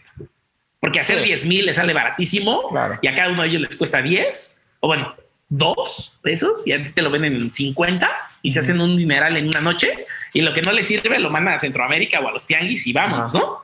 Entonces, si el proceso de producción es difícil, ya lo lograste. Punto número uno. Punto número dos, la relación que tengas con la banda, eso es impirateable. Entonces, nosotros lo que empezamos a hacer cuando empezó Mercadorama era, pues son nuestros socios y nuestros amigos y no son bandas grandes. Entonces empezamos a hacer fiestas en lugares, no teníamos lugar donde íbamos a ver tu dura, ¿no? íbamos a Pasagüero y le decíamos, déjame traer sets acústicos de bandas y cosas y firmas de autógrafo. Y al final de la semana déjame hacer una fiesta y van a estar todos ahí. Y yo rento un backline y rento un PA. Y entonces las bandas que llegan puede tocar el guitarrista y Yokozuna ponerse en la batería y el baterista de Enjambre cantar eh, y el bajista de Rebel Cats tocar la guitarra y el, ya sabes, y así. Y se volvió una locura y estás chupando con ellos. Y para eso como, güey, y no te tomes la foto y no le pidas autógrafo porque eso ya pasó en la semana. Sí. Pudiste hacerlo con toda tranquilidad. ahorita disfruta como un humano que eres con otro humano en una fiesta. Esto es impagable, güey. O sea, el pirata no me va a robar la relación con la banda. Y por lo tanto, yo puedo hacer cosas con la banda. Yo puedo hacer que la banda autografíe, yo puedo hacer que la banda haga meet and greets antes de los shows. Puedo hacer que haga un club de fans y los premiemos con cosas como un mensaje de voz en tu cumpleaños. ¿Sabes? Eso es impirateable. Entonces, va por ahí, va por ahí, ¿no? Como también este meter la experiencia, ¿no? O sea, más que el producto, meterle una experiencia al producto. Claro. Y más ahorita que pues el producto está ahí todo el tiempo, ¿no? Está disponible en la red para lo que quieras. Claro. Oye, Ahmed, satanizamos mucho el fracaso y como que idealizamos muchísimo, mucho el éxito. Sí. Este, si le damos la vuelta, ¿cuál sería el fracaso que más te enseñó y que valoras mucho? Puta, muchísimos. ese de Interpol fue increíble. O sea, haberme sentido frustrado, destruido e irme, me encanta. O sea, yo creo que si no hubiera pasado, seguiría trabajando en empresas mal pagado y frustrado y no hubiera hecho nada en la industria musical. Eso es lo primero. Eh, lo segundo, me acuerdo que la primera vez que fuimos a Coachella, llevamos 200 playeras, ¿no? 100 de un diseño, 100 del otro, repartidas entre hombre y mujer, y se vendieron 8. O sea, íbamos siete amigos de la prepa, más la maletota que era el octavo pasajero, como de alguien, nos reíamos. Y fue un via crucis cruzarla y un via crucis. Y cuando nos dimos cuenta que solo vendimos ocho, es la frustración y todo, pero pues nos enseñó a regresar y movernos y invitamos amigos. Saludos a Sayuri y toda la banda de amigos increíbles que fueron ese día a nuestra casa a comprarnos para recuperar el dinero. Eh, abrimos una tienda en el Bazar de los Más Verdes porque dijimos, bueno, cuando éramos chicos ahí comprábamos. Debe funcionar. No funcionó nada. Eh, ha habido un sinfín de fracasos. O sea, más que el que más me enseñó, yo creo que es la serie de fracasos son lo que han logrado que hoy hagamos ciertas cosas bien. Eh, eso me lleva a lo que acabas de decir, ¿no? Sí, claro, venimos de una generación del piensa positivo, tú eres exitoso, decreta y tendrás millones de dólares. Sí, eh, y pura pendejada, güey. Eso es pura pendejada. No es cierto. Hay sistemas que no permiten que haya gente que pueda ni siquiera pagar la renta. O sea, no podemos venir con estupideces como decreta y eres millonario. Si no decretas es porque eres un perdedor. no, güey, no. Entonces, ahí es donde yo, o sea, lo, lo más que recuerdo en la vida es Michael Jordan y Nike siempre tuvieron los mejores comerciales que había. Siempre los tuvieron. Todas las épocas que él, incluso yo creo que después de que él jugó, seguía viendo comerciales increíbles. Pero mi comercial favorito de él es, o sea, imagínate que en todos los comerciales siempre a él ganando, él clavándola, él volando con las luces, él todo, ¿no? Sí. Y este comercial es increíble porque él va llegando en su coche. No pasa en qué coche es, obviamente, por derechos. Claro. Él se baja de su coche vestido de traje impecable. En esa época los basquetbolistas se vestían impecable, ¿no? Impecable. Y va caminando y paparazzi le toman fotos. Y en eso entra a la, a la arena y va caminando hacia su vestidor hasta que llega otra puerta y la abre y atrás de él se cierra todo lo que vas escuchando en ese momento, que es nada, o sea, lo que viste fue nada interesante visualmente, está retratado hermoso. ¿Ah? El güey va diciendo todas las veces que falló. En mi vida he fallado, voy a decir números a lo pendejo, ¿ok? En mi vida he fallado 20 mil tiros desde la línea libre de foul. En mi vida he fallado 10 mil tiros decisivos de los últimos tres segundos del partido y perdimos. En mi vida he fallado tantos bloqueos. En mi vida he mandado tantos pases que no llegaron a su destino. En mi vida he perdido tantos partidos. En mi vida he perdido, en mi vida, y al final cierra diciendo, es porque he fallado tanto que he logrado el éxito. Wow. Se acabó el pinche comercial, ¿no? Una cosa increíble, güey. Y es eso, o sea, creo que es un resumen bonito de la vida, güey. Es sí. si desde chico te enseñan a que todo el fracaso y todo el error puedes convertirlo en aprendizaje y que eso no quita que está mal, que se siente mal y que obviamente puedes llorar y puedes enojarte y puedes todo lo que te hace sentir la derrota, pues finalmente estás invertido en eso, ¿no? Pero, pero que es igual de importante y le puedes aprender igual el día que abres el agua fría en lugar de la caliente y te mojas y te quemas o te quemas en la estufa cuando eres chiquito. Ajá. Ah, que cuando terminas con alguien o te terminan, o cuando repruebas un examen o no llegas a un evento que querías y por llegar tarde ya no entraste. O sea, si te enseñaran a todo eso, dimensionarlo en el mismo lugar y decir, ok, estuvo chingón, se siente la chingada, pero ¿qué puedo aprender de esto? O cómo puedo no volver a cometer ese error, o sea, cómo puedo no volver a quemarme en la estufa, ¿no? ¿Cómo puedo no volver a caerme de los patines? ¿Cómo puedo poner las manos para que el balón de básquetbol, que rasposo, cuando me lo avienten en un pase fuerte, no me reviente la nariz? Porque ya me sacó sangre sea, si pudiéramos poner en la misma canasta todo eso y aprender lo que sigue, puta, güey, estaríamos. Me acuerdo haber leído un libro que ahorita no recuerdo cómo se llamaba este cuate, pero me acuerdo que el güey decía: después de que quebré mi primera empresa, quería quebrar lo más rápido posible otras dos. porque significaría que ya no iba a quebrar las siguientes, güey. Sí, sí, sí. O sea, ¿qué puedo aprender de esta quiebra y de otras dos rápido para llegar a esa que ya no va a quebrar, güey. Para ya nunca quebrar una. Y ese es el punto, ¿no? O sea, es. imagínate que lo que nos enseñaran es a huir. Y si quebraste una empresa, entonces ya nunca emprender, volverte un empleado. Nada malo con ser un empleado.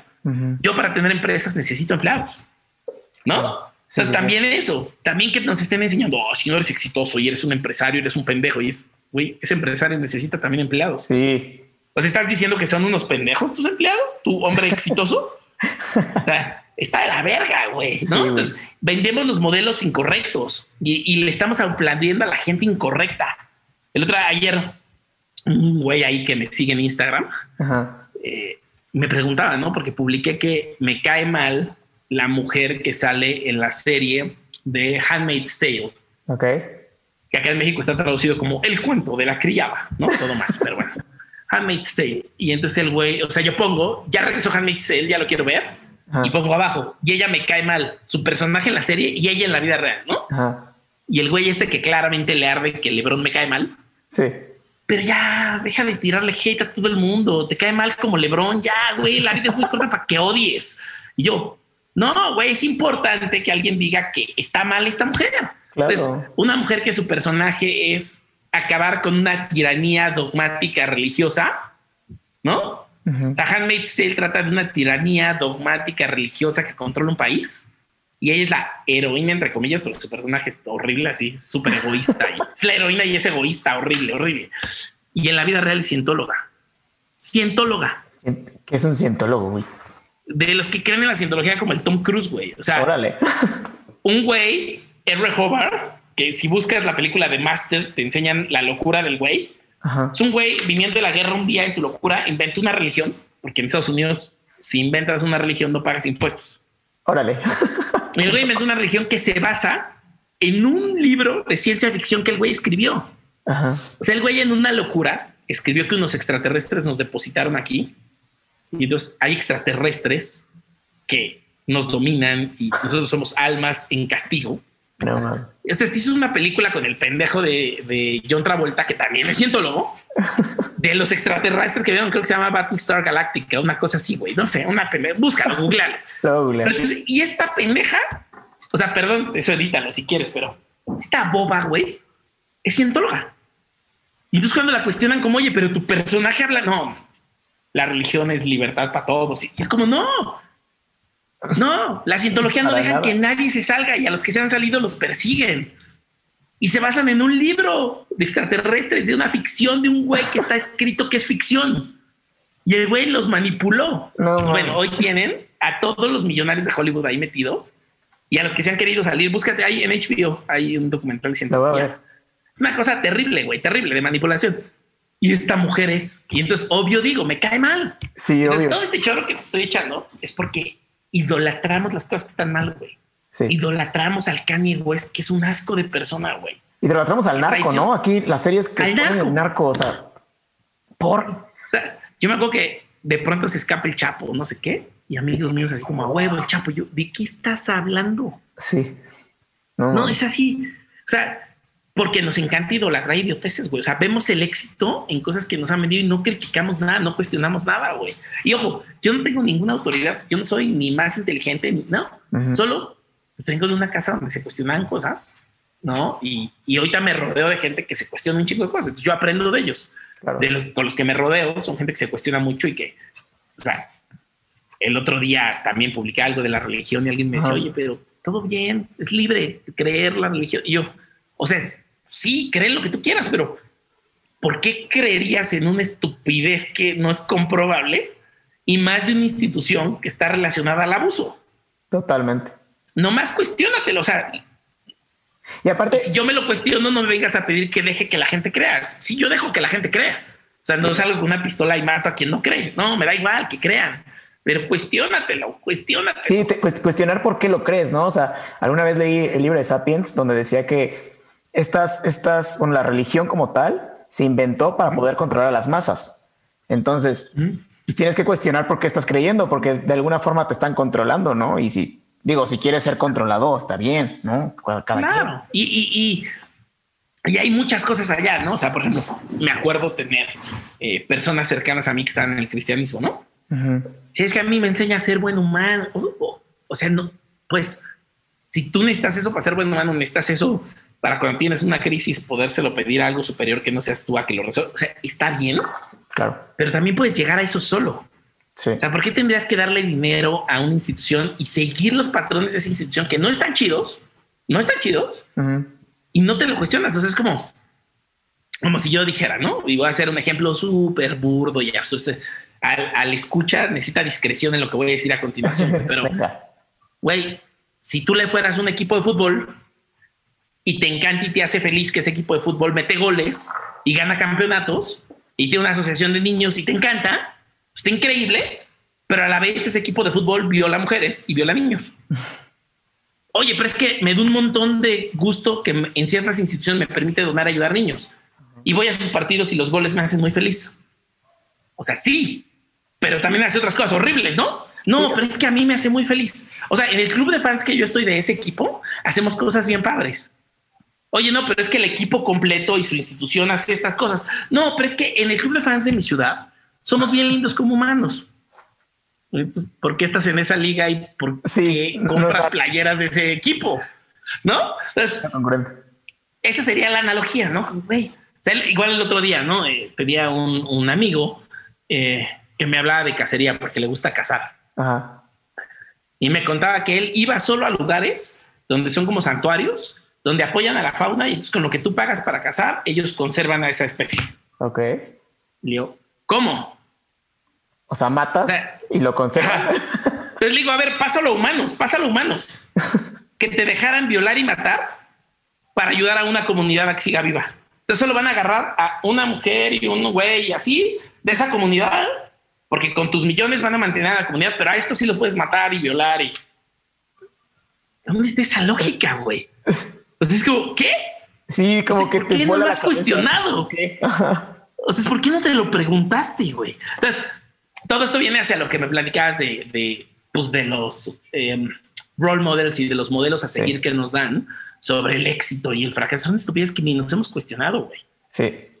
No, y que, y que ni siquiera cuestionamos de dónde viene, ¿no? Y porque tampoco nos lo enseñan. O sea, en la red social, en Instagram, por ejemplo, viene un influencer desde su de, un influencer de 16 años desde su mansión de Miami y puta, se le dan la madre a otros chavitos o a nosotros, ¿no? Yo que tengo 29 años y digo, puta, este güey en Miami a los 16 años y yo aquí viéndolo desde mi iPhone 5. Claro. y, y que ahí viene también la diferencia entre celebrity e influencer. Sí. Nosotros al que le aplaudimos es al celebrity. El influencer es un güey que aunque tuviera dos followers, genuinamente genera una influencia en ellos, positiva o negativa, pero genera una influencia, un cambio. Acá le estamos aplaudiendo a pendejitos y pendejitas que lo que quieren es ser famosos y lo que quieren es que les regalen cosas. Entonces los chicos que los estamos siguiendo no queremos lo que está consumiendo, queremos su vida, queremos ser famosos para que nos regalen cosas. Justo. Entonces no estás ni siquiera logrando que te compren, ¿no? O sea, hace poquito pasó que había una marca de tenis en México que, güey, de pronto todo mundo que recibía regalos de esa marca tenían, ponían como el arroba de la persona que les regalaba. Y era como, claro, entonces no estás diciendo el mensaje de esta gente increíble, entre comillas. Esta gente increíble está usando estos tenis increíbles. Yo los quiero comprar porque me identifico con ellos. No, era como, yo tengo que ser amigo de esa persona porque esa persona es la que le regala a todos. ¿Qué tengo que hacer para ser famoso y ser amigo de esa persona y que me regalen tenis? y yo fuera el dueño de esa marca o el jefe, lo hubiera despedido a esa persona inmediatamente. Claro. Es como, no, ese no es el mensaje. Y es más, ¿por qué quiero regalar tenis? Ya, ese tampoco es el mensaje. tampoco. ¿Cómo ayudo con dinero? Si lo que tengo es dinero, ¿cómo ayudo con dinero a que esos personajes, influencers, no celebrities, no famositos, influencers reales, gente que en sus industrias o en sus círculos, por pequeños o gigantes que sean, son trascendentes y son influyentes, como la palabra lo diría, influyentes, ¿qué puedo hacer yo con mis herramientas de negocio? Puede ser dinero, puede ser exposición, puede ser conexiones, puede ser lo que sea. ¿Cómo hago que esa persona y su mensaje llegue a otro nivel? Él, si lo hago, igual se va a poner esos tenis, güey. Igual va a subir esa foto. Es más, cuando logre sus objetivos, va a salir vestido con esos tenis. Cuando de una conferencia hablando del tema, va a salir con esos tenis. Sí. ¿Me explico? Entonces, ve cómo está transformado. este pedo del influencer marketing me parece una ridiculez. Está cabrón. Hace poco lo platicaba con una amiga que se llama Romina Sacre, que la quiero mucho, que justo la conocí cuando vimos una conferencia juntos. Y yo le decía eso, güey, esta la gente se vende como influencer. Y es, no, mano. Decir que eres influencer es como decir que coges bien. No te toca a ti decirlo. Tiene que venir alguien más a decir que eres influencer. No andas por la vida de yo soy influencer, yo cojo bien. No, güey. O sea, si me lo dices, automáticamente ya creo que no es cierto. Sí, ya, ya no le crees.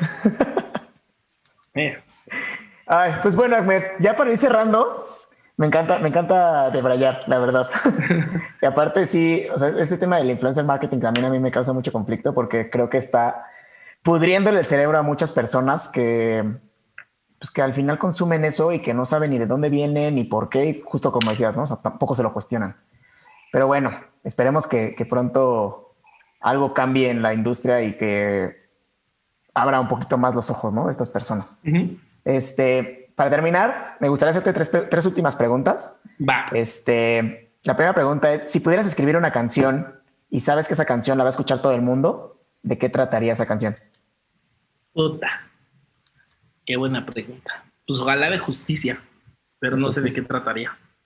O sea, tal vez no lo diría así y tal vez usaría eufemismos y otras formas, pero yo creo que de justicia. Ok, me gusta. Si pudieras cantar eh, con cualquier artista, vivo o muerto, ¿con quién sería y qué canción? qué difícil porque como no sé cantar, ni siquiera lo pienso así como, como, ah, qué gusto sería subirme a cantar, porque bueno, no lo veo porque no canto, pero... O ir a un concierto, vamos a ponerlo es una buena... O sea, algún artista tal vez... Te, la voy a cambiar. A ver, venga. A ver, porque no, porque no sé cantar, ¿no? O sea, no, nunca me imagino sobre un escenario cantando con alguien porque no sé cantar. Ok. Eh, que seguramente igual estaría padre como con Eddie Vedder o así, que es un güey muy social, o sea, muy social, como consciente socialmente, pero te lo cambiaría por me gustaría cenar y hablar de la vida con Michael Jordan y Richard Branson. Ellos dos me encantaría sentarme a hablar con ellos. De pelos, güey. O hacer un proyecto con ellos, güey, así, me encantaría. Oye, a ver, te la, voy a cambiar ahora. ¿Con qué artista, vivo muerto, te gustaría colaborar? Pearl Jam. Eh, con Pearl Jam, ok. Y yo, creo que sí lo vas a lograr, ¿eh? No, no, no. O sea, digo, si ya, colaboraste con Jack White y con chingo de artistas más, no lo veo difícil. Ojalá, ojalá. Pero increíble. Eh, y ya la última pregunta, Ahmed. ¿A quién deberíamos estar escuchando todos ahorita? ¿Banda? Sí. Ok. Eh, siempre la digo y siempre la voy a decir. Tiger Lu. Se escribe así como Tigre Lu, L-O-U, o Tiger sin vocales T-G-R-L-O-U, Tiger Lu. Es de Suecia, vive en Berlín. Escúchenlo. Mi güey favorito. O sea, discos de antes del 2015, diría. Sus últimas canciones me gustan, pero creo que ya no son tan tan, pues, tan chingonas. O sea, yo creo que está en un momento donde la música ya no le importa tanto, pero los discos anteriores a esa fecha son una joya, güey. Creo que nadie lo descubrió nunca y es una cosa increíble. Wow, lo vamos a, lo vamos a recomendar y poner en las notas del, episodio. Y también me gustaría poner en las notas del episodio, Ahmed, eh, dónde te podemos encontrar, qué estás haciendo ahorita, eh, todo. A ver, cuéntanos. Ya, arroba Ahmed Bautista, A-H-M-E-D, Bautista, arroba Mercadorama, eh, arroba Haciendo Industria. ¿Qué estoy haciendo ahorita? Por un lado, un podcast con Wax, que son las personas que más quiero y admiro en este mundo y en esta industria. Y se llama Haciendo Industria, es de industria musical. Eh, mientras, gracias, mientras con Mercadorama y Epicentro, que es la oficina donde me junté con unos amigos, le pusimos Epicentro. Somos como empresas multidisciplinarias, estamos trabajando un poquito como agencia. Estamos haciendo cosas para Ron the Jewels y se vienen unas cosas para Interpol y se vienen unas cosas para Santa Fe Clan que se van a entrar este fin de semana. Hicimos uno para Star Wars la semana pasada. Entonces, está viendo cosas bien bonitas ahí, eh, que es algo a lo que nunca creí que iba a dedicarme, te digo, y ahora es más como un trabajo de agencia y publicidad que, que de lo que yo hago. Y en Mercadorama, que estamos vendiendo en línea y abriendo tiendas en línea para bandas internacionales y locales. O sea, la tienda oficial de Hives está en México. Una es, bueno, una tienda de las que tenemos es Hives, que es oficial en México. Idols tiene tienda oficial en México. Y se vienen unas cosas cabronas al parecer. Entonces ahí vamos. Wow. Eh, y ya, eso. Súper. Pues vamos a dejar todo esto para que la gente vaya a ver tu trabajo, que también sepa de, qué haces, porque la neta está increíble, tu historia está padrísima, la experiencia. Eh, te agradezco mucho, Ahmed, por, por haber aceptado esta llamada y por platicar conmigo. Y nada, nos vemos el próximo lunes, que todos tengan una gran semana, nos vemos, bye.